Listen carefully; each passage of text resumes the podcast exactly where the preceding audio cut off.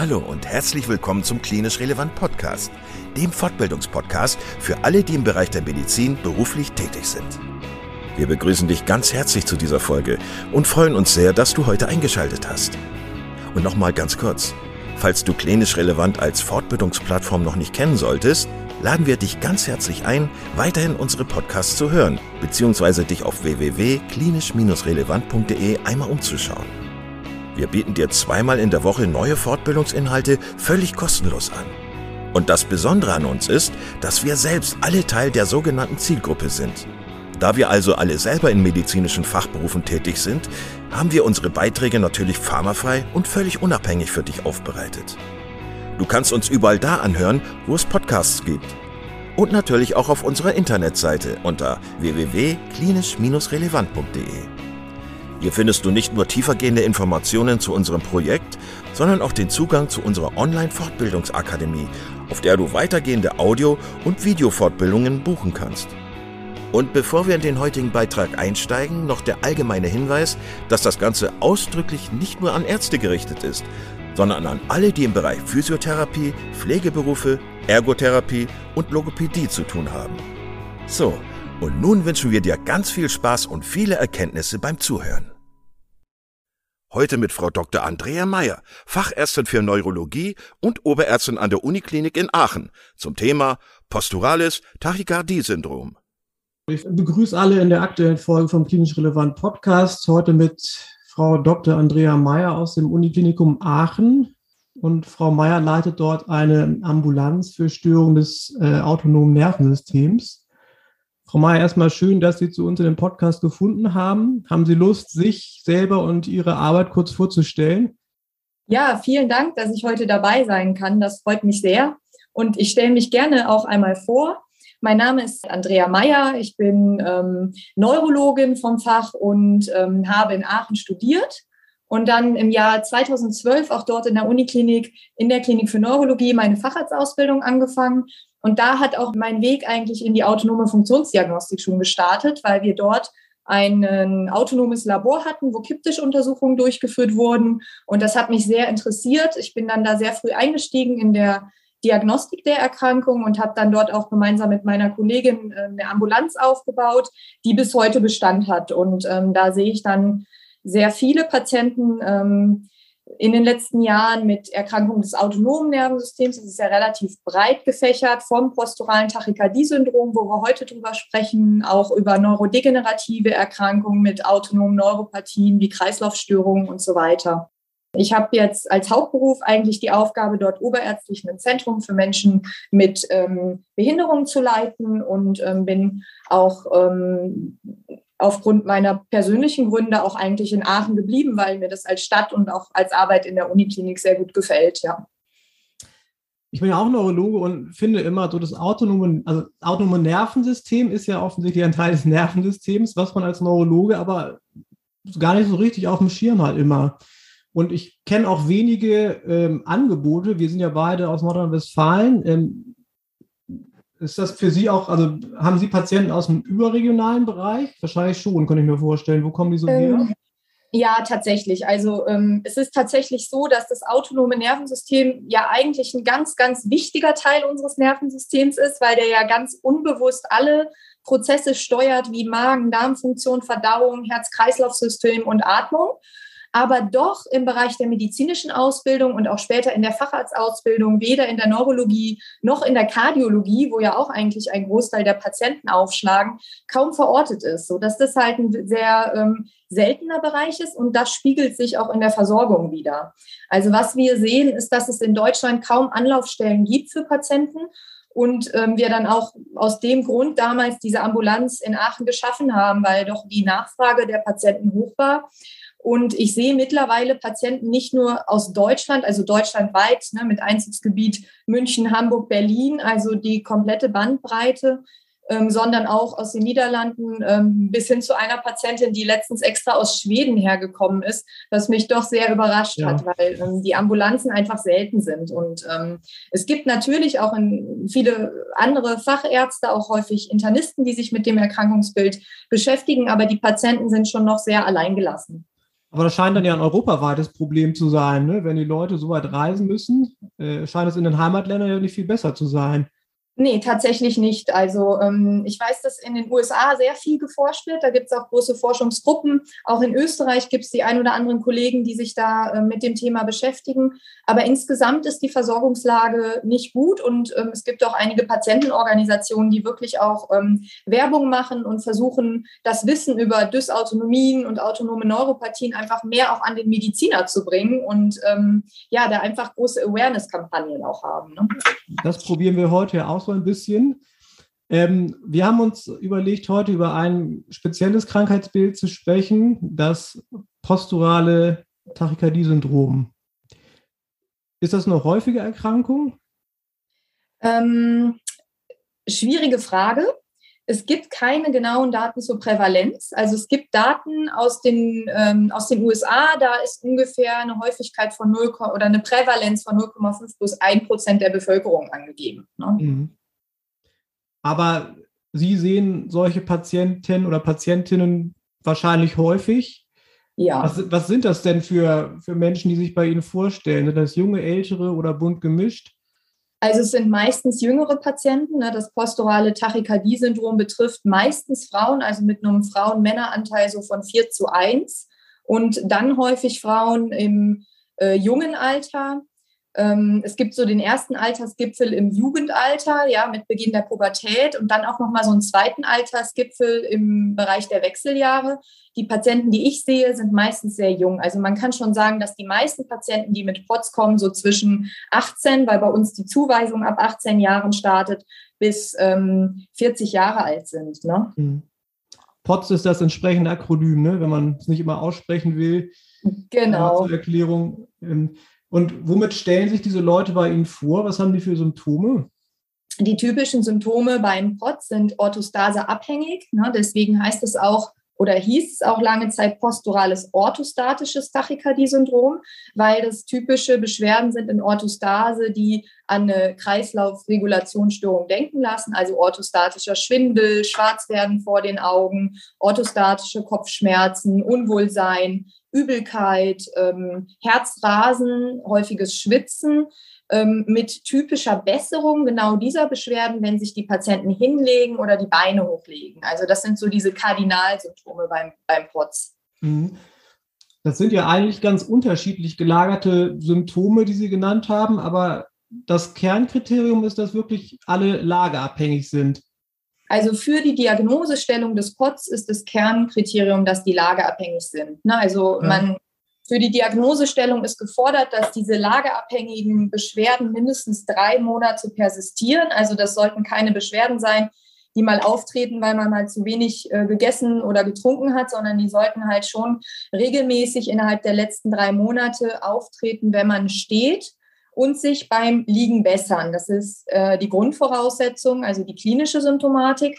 Und dann kommen natürlich auch noch objektivierbare Kriterien durch die Kreislauftestung hinzu. Ne? Man kann ja mittels des Stehtestes eine Kreislaufuntersuchung durchführen, indem man im Liegen den Blutdruck und die Herzfrequenz misst. Ähm, und dann während zehnminütiger Stehzeit. Und da gilt als Hauptkriterium ein Anstieg der Herzfrequenz um mehr als 30 Schläge pro Minute während dieser gesamten Stehzeit im Vergleich zum Liegen. Was mhm. dabei wichtig ist bei der ähm, Unterscheidung auch von der orthostatischen Hypotonie, ist, dass die, äh, der Blutdruck konstant bleibt oder sogar gering ansteigt. Es gibt POTS-Typen, wo der Blutdruck ansteigt, aber er sollte auf keinen Fall abfallen. Also es sollte keine orthostatische Hypotonie vorliegen. Okay. Der Stehtest ist ja, ähm, was früher unter Shellong-Test lief, ne? heißt jetzt aktiver Stehtest. Und genau, das ist damit gemeint, ja. Ja, ich weiß, dass ähm, es ja auch einen früheren Podcast gab zum Thema Synkopen und da ist der Aktivitätstest ja auch äh, nochmal sehr schön dargestellt worden. Das kann man sich sicher bei Interesse auch nochmal anhören. Ähm, der Unterschied ist, dass bei der Diagnose des POTS eine Stehzeit von zehn Minuten gefordert wird. Ähm, für die mhm. Diagnose der orthostatischen Hypotonie reichen ja drei Minuten, aber um die POTS-Diagnose stellen zu können, ähm, geht man schon davon aus, dass über zehn Minuten der Herzfrequenzanstieg ist. Das heißt, da muss man tatsächlich, wenn man in der hausärztlichen Praxis die Diagnose stellen möchte und dem Patienten Therapieoptionen an die Hand geben möchte, auch ähm, die Stehzeit auf zehn Minuten verlängern, um halt wirklich den Herzfrequenzanstieg auch dauerhaft zu haben. gibt es denn da ein Limit sozusagen? Also gibt es auch Leute, die jetzt, Sie haben ja gesagt, es ist so, es ist so ein Delta nötig im Herzfrequenzanstieg. Ähm, können das wirklich schwere Tachykardien werden, so bis 150, 160, 170 Schläge pro Minute? Ja, das kann auftreten und das ist auch das, was die Patienten im Alltag so belastet. Ne? Also normalerweise, wenn wir aufstehen, haben wir ja auch eine Herzfrequenz irgendwie, ja, vielleicht geht die mal bis, bis 90 hoch, aber das ist schon was, was man dann merkt. Und beim normalen Stehen sollte die Herzfrequenz nicht so hoch sein. Und die Patienten mit POTS, die haben schon einen exzessiven Herzfrequenzanstieg. Also ich habe auch schon Patienten auf dem Kipptisch gehabt, die eine Herzfrequenz von 180 haben und dann auch irgendwann in eine Synkope gegangen sind, weil einfach ähm, die Kreislauffunktion dann nicht mehr aufrechterhalten werden konnte. Ne? Mhm. Als Kriterium beim POTS ist auch nicht nur das Delta der Herzfrequenz relevant, sondern auch, wenn im Stehen die Herzfrequenz dauerhaft über 120 pro Minute ist, dann spricht man von einem posturalen Tachykardie-Syndrom. Ne? Das ist ein weiteres Kriterium. Und es gibt noch eine relevante Unterscheidung. Bei jungen Patienten, die äh, jünger sind als 18, da sollte die Herzfrequenz auch über 40 pro Minute ansteigen, weil das bei jüngeren Patienten halt auch typisch ist, dass das Delta der Herzfrequenz einfach höher ist als bei einem äh, erwachsenen Patienten. Mhm. Jetzt haben wir schon hinsichtlich der Diagnostik zwei unterschiedliche Methoden kurz angerissen. Einmal den aktiven Stehtest und dann haben Sie gerade noch den Kipptisch genannt. Reicht denn der Stehtest in der Regel aus, um diese Diagnose zu stellen? Oder wann nutzten Sie den Kipptisch noch dazu? Ja, gute Frage und auch eine ganz wichtige Frage, weil wir haben ja in Deutschland eine sehr geringe Verfügbarkeit von Kipptischlaboren und ähm, es gibt mehr Patienten, die eine POTS-Diagnose haben, als in den Kipptischlaboren diagnostiziert werden können. Und das Wichtige bei der POTS-Diagnose ist die klinische ähm, Untersuchung, die Anamnese und dann auch der Stehtest, den man ganz einfach in der Hausarztpraxis durchführen kann, beim Kardiologen oder auch der Patient selber. Also es gibt auch ähm, die Möglichkeit, dass man als Patient wirklich selber den Stehtest durchführt. Das sehen wir auch bei vielen Patienten, um schon mal eine Einschätzung zu haben und seine Beschwerden erklären zu können. Und dann kann auch die Diagnose, die klinische Diagnose sichergestellt werden.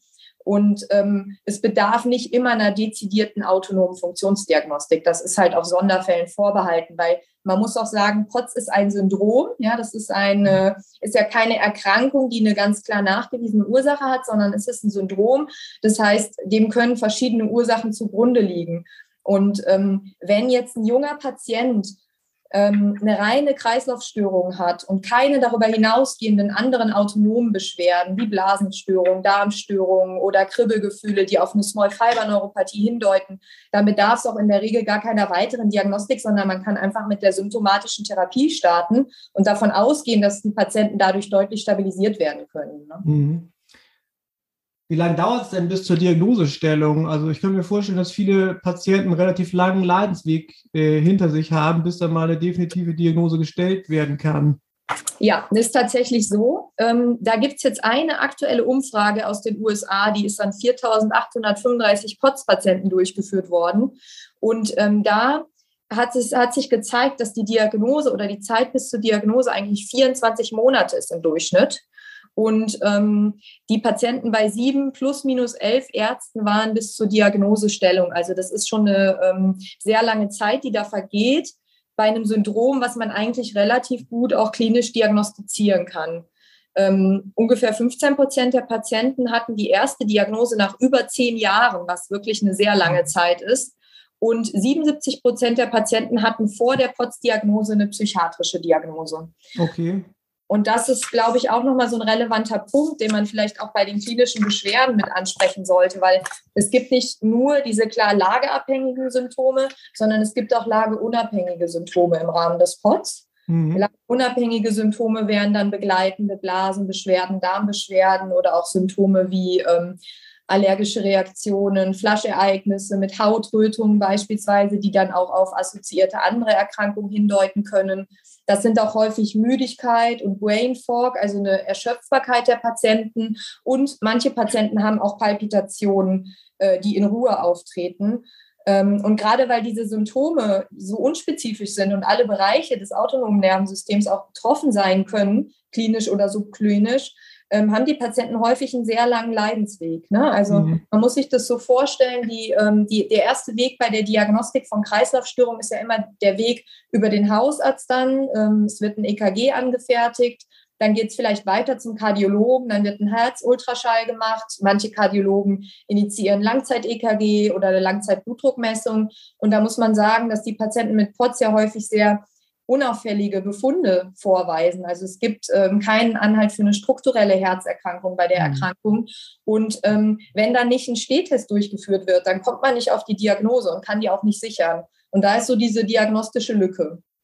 Was sind denn, ich meine, Sie schildern das jetzt ja so klar und plausibel, äh, dass man dann denkt, und aber was sind denn so Differentialdiagnosen, die man sonst noch in Erwägung zieht oder die man vielleicht auch in Erwägung ziehen muss?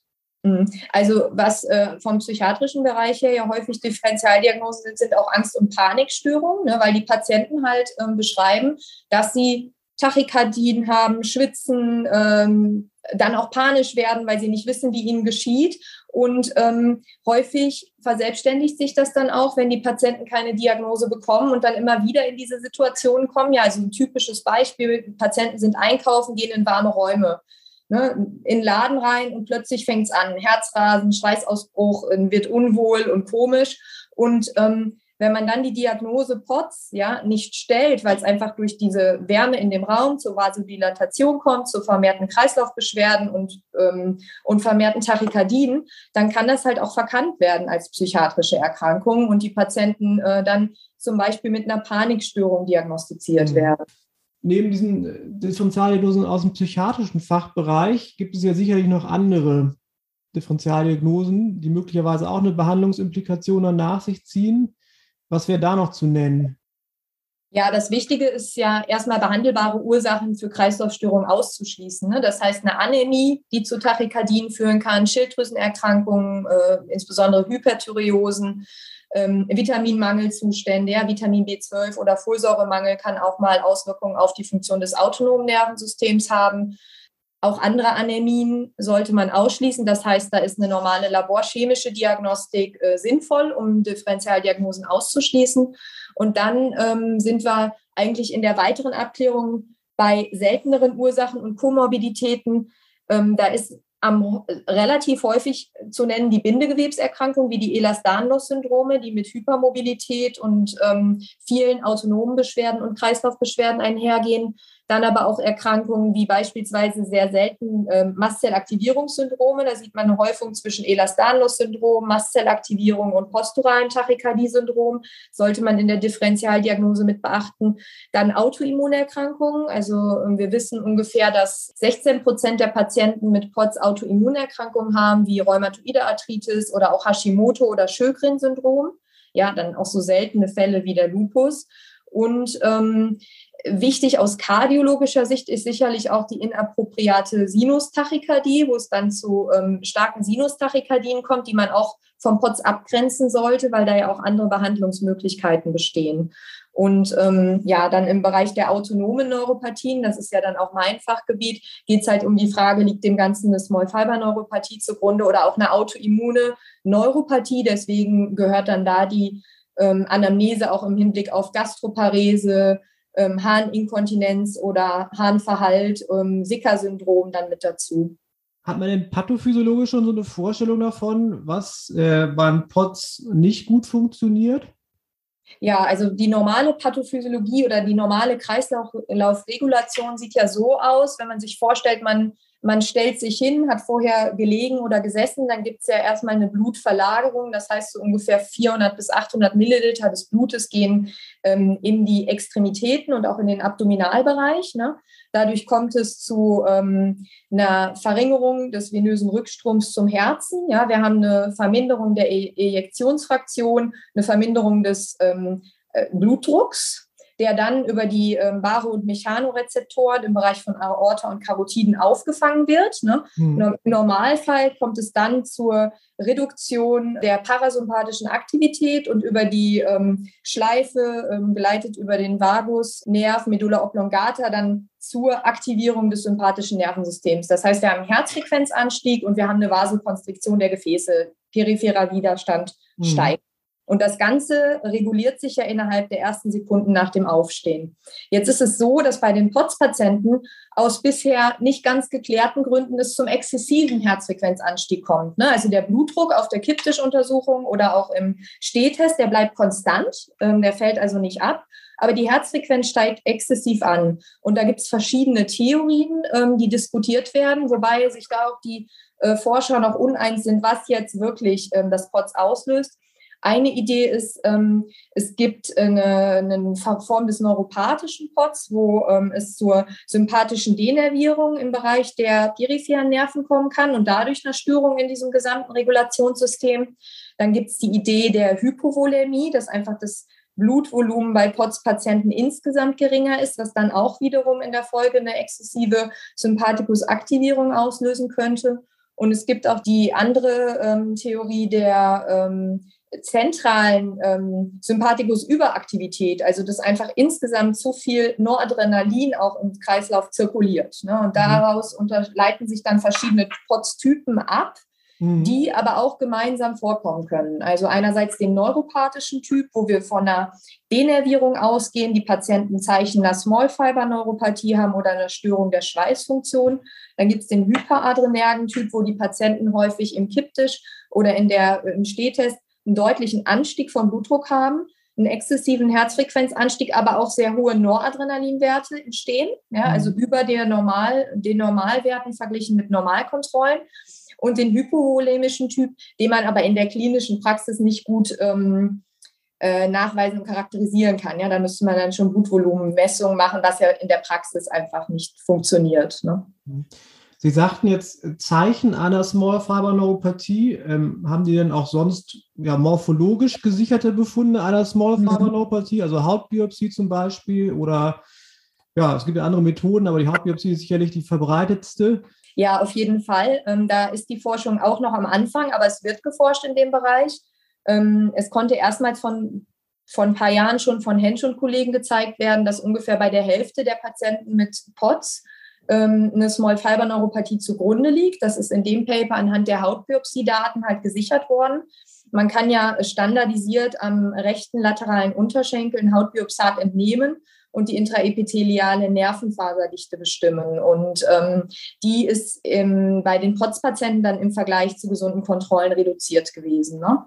Man muss da jetzt aber auch ein bisschen unterscheiden. Neuropathischer POTS-Typ oder Small Fiber Neuropathie bedeutet ja nicht nur, dass man einfach einen Nachweis einer intraepithelialen Nervenfaserreduktion hat, sondern es müssen ja auch bestimmte klinische Kriterien zutreffen. Mhm. Das heißt, wenn ich einen Patienten habe mit POTS, der zu mir kommt und die Frage besteht, was ist die Ursache vom POTS, dann bin ich bei der klinischen Untersuchung ganz genau. Das heißt, ich untersuche nicht nur rein neurologisch, teste das Reflexniveau und auch das Vibrationsempfinden, sondern tatsächlich auch das Schmerzempfinden, das Temperaturempfinden an den Extremitäten, distal und proximal, um festzustellen, ob da eine Veränderung der Small Fibers, also der kleinen unmyelinisierten, leicht myelinisierten Nervenfasern ist, der auf eine Small Fiber Neuropathie mhm. hindeuten kann.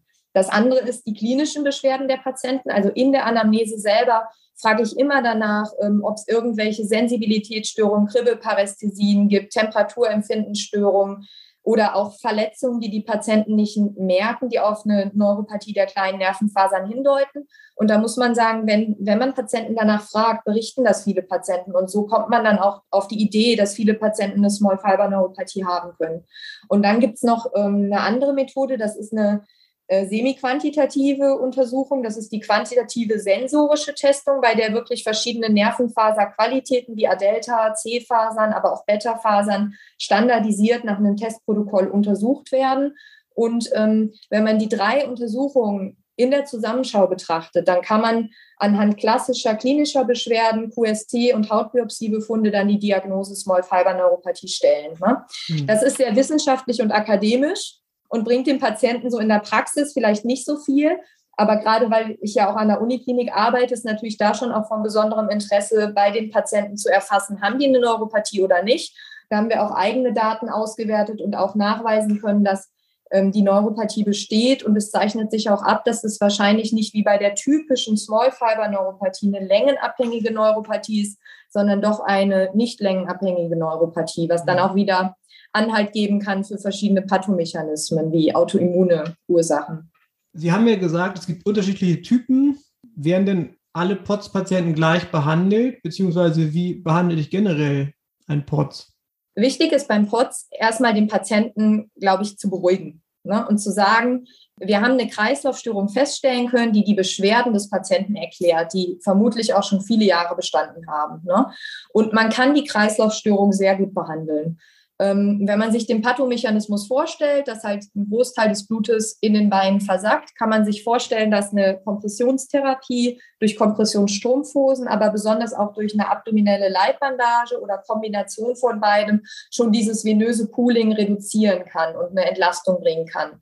Patienten können dann ähm, möglicherweise wieder länger stehen, können mehr teilhaben und haben weniger orthostatische Beschwerden. Der andere Punkt ist die Hypovolemie, die ja auch bei der Pathophysiologie eine Rolle spielt. Das heißt, Patienten sollten auf ausreichende Flüssigkeitszufuhr achten. Das heißt zweieinhalb Liter pro Tag.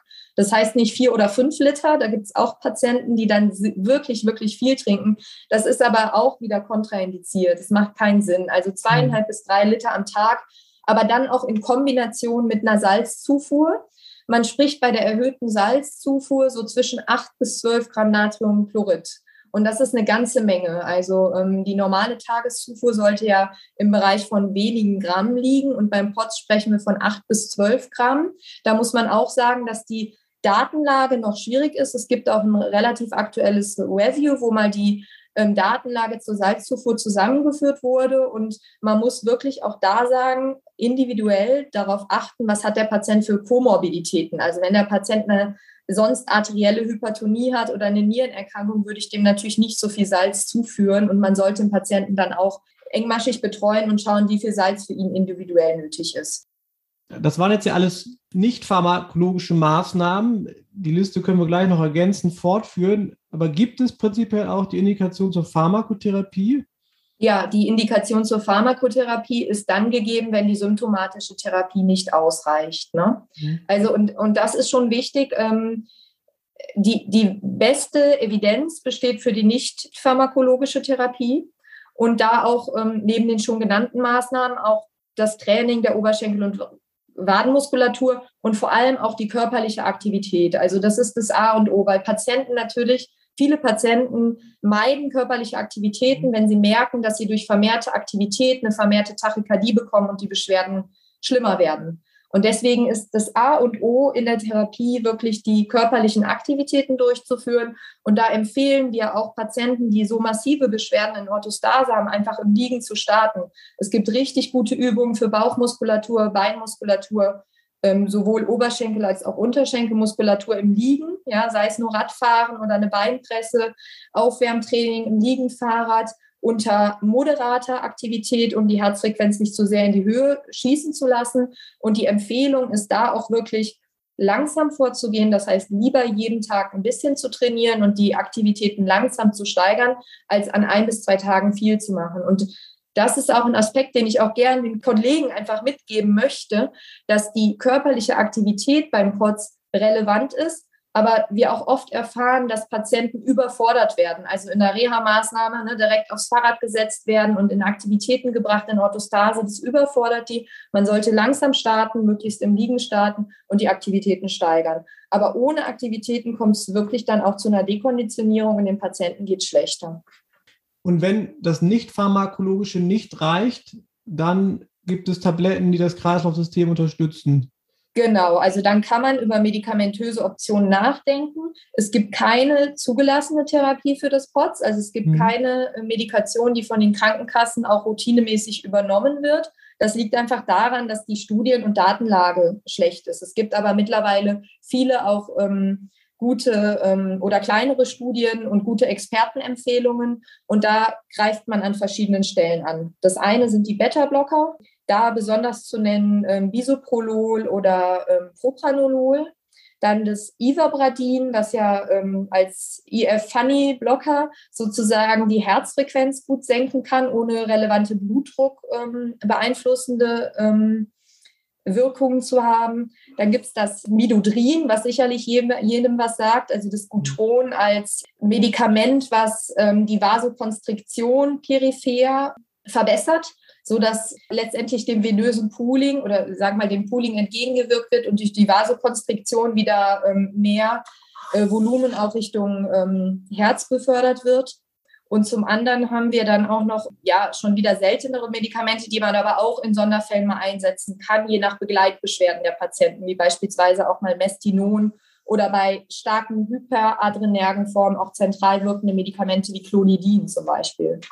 Von den Erstgenannten wählen Sie da das Präparat individuell aus oder gibt es jetzt eine Präferenz, dass man immer erstmal mit einem Wetterblocker startet? Mhm.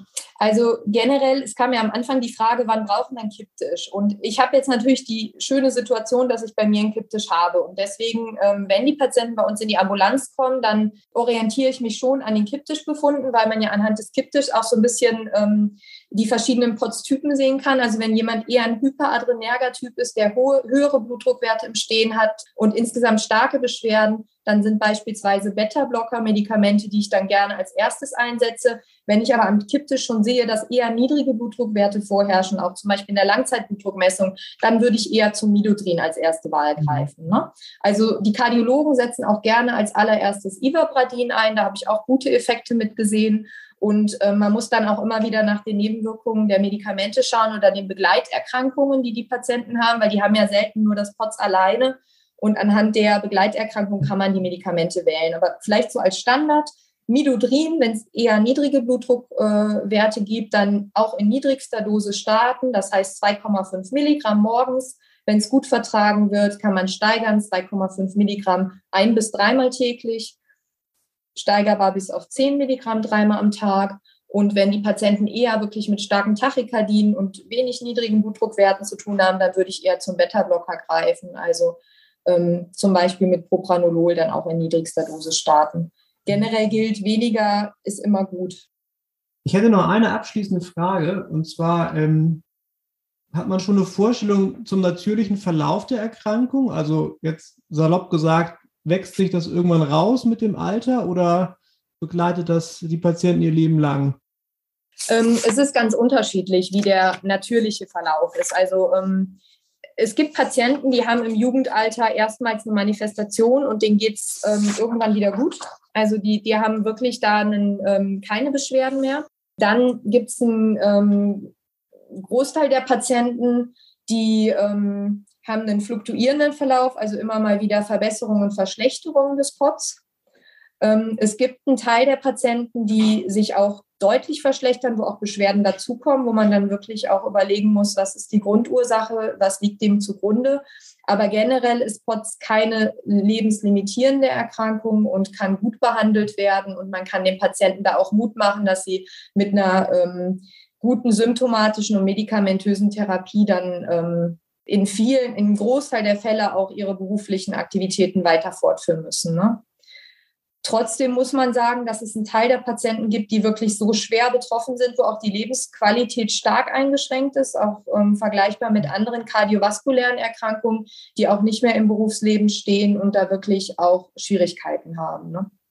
Aber wir wollen ja hier Mut machen, erstmal, genau. ähm, dass die Erkrankung erstmal erkannt wird, dass es eine behandelbare Erkrankung ist ja, liebe Frau Meier, also mir hat super viel Spaß gemacht. Das war ein total nützlicher und äh, für mich auch umfassender Überblick über diese Erkrankung. Vielen Dank dafür. Ähm, es ist ja schon angeklungen, es gibt einen weiteren Podcast ähm, zum Thema Synkope, den wir vor einiger Zeit mit Professor Diel aus Essen geführt haben. Auch der ist absolut hörenswert, wo man vielleicht noch die eine oder andere Grundlage äh, wieder auffrischen kann. Sonst bedanke ich mich bei allen fürs Zuhören und sage bis bald. Vielen Dank, dass du heute wieder zugehört hast und unser Gast gewesen bist. Wir hoffen sehr, dass dir dieser Beitrag gefallen hat und du etwas für deinen klinischen Alltag mitnehmen konntest. Wenn dem so sein sollte, dann wie immer gerne der Aufruf, teile doch diesen Podcast mit deinen Kolleginnen und Kollegen, damit auch andere davon profitieren können. Und du darfst uns natürlich auch eine positive Bewertung bei Apple Podcasts hinterlassen.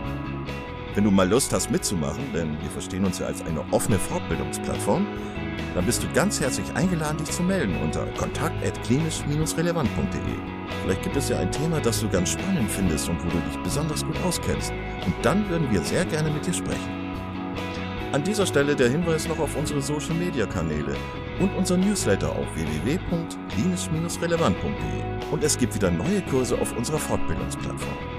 Das Ganze ist natürlich nicht nur für Ärzte, sondern auch für Physiotherapeuten, für Pflegende, Ergotherapeuten und für Logopäden konzipiert. Beachte auch, dass du einen 5-Euro-Gutschein bekommst, wenn du dich in unsere E-Mail-Liste für Newsletter einträgst. Dann kannst du mit diesem Gutschein in der Fortbildungsakademie einkaufen, denn da gibt es viele spannende Beiträge. Schau dich doch einfach mal dort um. Also, ich wünsche dir jetzt eine gute Zeit und freue mich schon, wenn du beim nächsten Mal wieder einschaltest. Pass auf dich auf, bleib gesund. Bis zum nächsten Mal. Ciao.